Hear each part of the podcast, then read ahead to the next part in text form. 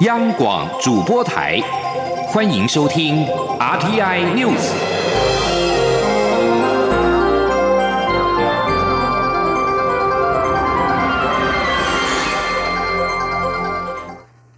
各位好，我是李思利，欢迎收听这一节央广主播台提供给您的 RTI News。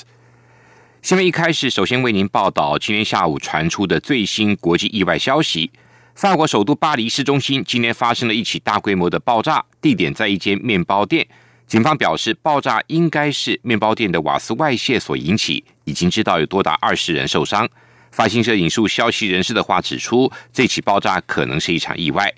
路透社报道，这起大规模爆炸连续数百公尺外的大楼都感受到晃动，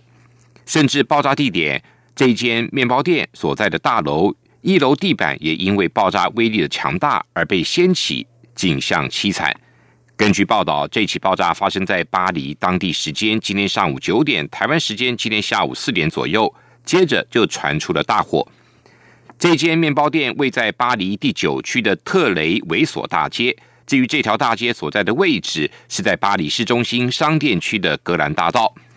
巴黎警方发发言人表示。消防人员正在扑灭因为爆炸而引发的大火，并且勘验现场。法新社引述消息人士的话报道，受伤人数可能多达二十人。路透社报道有九个人受到重伤。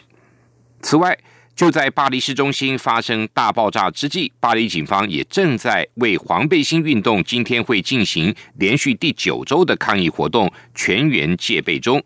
巴黎市中心也部署了大批的镇暴警察，因应可能发生的冲突。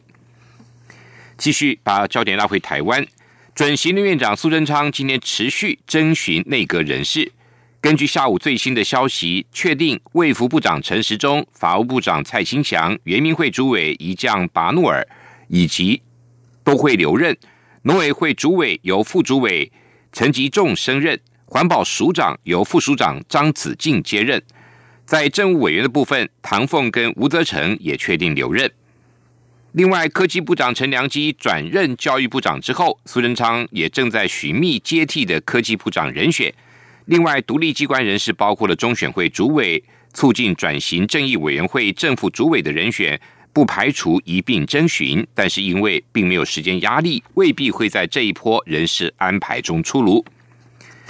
针对文化部长郑丽君在内阁总辞之后表示想要回民间，准行政院长苏贞昌强力未留。根据了解，苏贞昌今天致电郑丽君长谈，再次表达未留之意。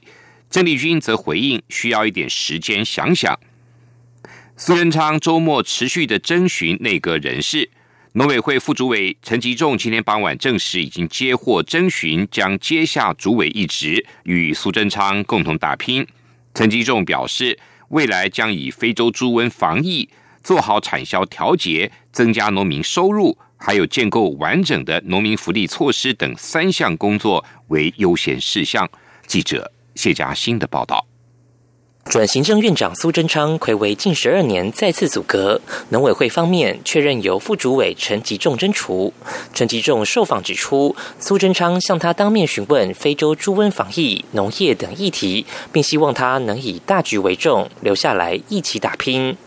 陈吉仲表示，虽然农委会业务繁杂，但上任后他将有三大优先工作：首先是非洲猪瘟防疫必须要做好；其次则是要完善产销调节，让农民增加收入。他说：“所以我们就会依照农渔畜产品，定定各种可能的出口，就外销加工，或者是提高品质的这些产销履历的做法。”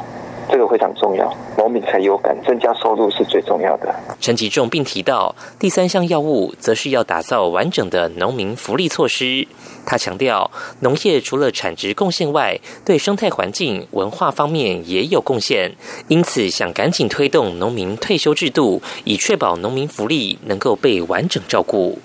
陈吉仲于一九六六年出生，为屏东子弟，曾任台湾农村经济学会理事长，参与社运团体农村阵线，并于二零一六年总统大选时担任民进党智库农业小组召集人。在总统胜选上任后，陈吉仲也出任农委会副主委一职。而在二零一八年民进党九合一大选挫败，时任农委会主委林聪贤请辞下台后，由他暂代主委。中央广播电台记者谢嘉欣采访报道：台北市立委补选进入最后阶段，民进党主席卓荣泰今天表示，一定要加油，希望全体总动员，把补选当成自己的选举。至于外界开始讨论民进党二零二零总统大选是否会推出蔡赖配，卓荣泰表示，等立委补选结束之后，才会有清楚的方向，现在言之过早。记者王维挺的报道。台北市立委补选白热化，台北市长柯文哲频频和参选的前台北市官船局长陈思宇合体造势。民进党主席卓荣泰十二号也会替民进党台北市立委补选候选人何志伟站台，双方较正意味浓厚。卓荣泰今天表示，一月二十七号的台北市立委补选是民进党在九合一选举后的首要战役，何志伟一定要加油。他表示，将以联合作战的方式，希望赢得立委补选。卓荣泰说：“一般的策略就是集体总动员呢，把它当做一个自己的选举这样在完成。不止我，我希望我们的所有议员、里长都当做自己的选举这样在完成。这一定是要联合作战、总动员的方式，这样才有办法赢得这次选举。”行政院长赖清德率领内阁总辞，他表示将在壮大台湾的路上和大家再次相逢。近来传出，民进党可能会在二零二零年总统选举推出蔡英文总统与赖清德的蔡赖配。对此，卓荣泰表示，现在都言之过早，要等立委补选结束后才会有清楚的方向。中央广播电台记者王威婷采访报道。总统立委是否会合并举行？中央选举委员会代理主委陈朝建今天表示，中选会将分别在十五号、十六号跟十八号举办北中南区的公听会，聆听各界的声音。